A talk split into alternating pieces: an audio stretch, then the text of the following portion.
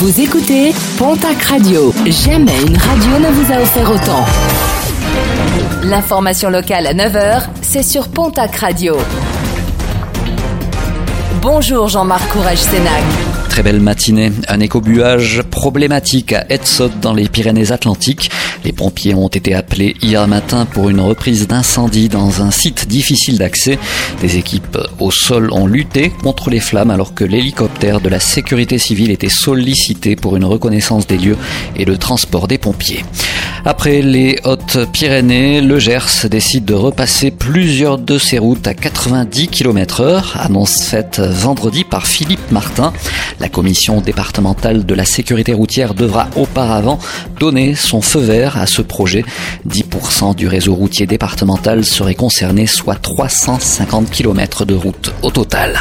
En sport, rugby, une mauvaise nouvelle pour la section paloise. Le pilier droit sud-africain Lorenz Adrians envisagerait d'écourter son contrat avec le club béarnais et cela pour retourner au pays. Arrivé en 2017 à Pau, son contrat le liait pourtant avec la section paloise jusqu'en 2022. En quatre saisons, il aura joué pas moins de 75 matchs de top 14 avec l'équipe de Pau. Ce qui nous amène aux résultats sportifs de ce week-end avec en rugby top 14 la victoire lors du derby du 64 de la section paloise face à l'Aviron bayonnais. Une victoire au hameau 43 à 33. En Pro D2 la 27e journée, victoire de Mont-de-Marsan face au Biarritz Olympique 20 à 17. Toujours en rugby mais en national cette fois-ci le Stadeau Tarbes Pyrénées Rugby revient de Dijon avec une défaite 17 à 12.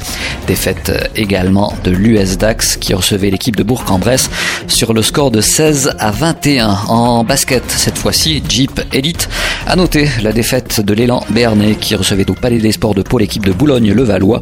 Score final 93 à 98. Et puis pour finir du football, Ligue 2, le Pau FC et le FC Sochaux n'ont pu se départager un but partout.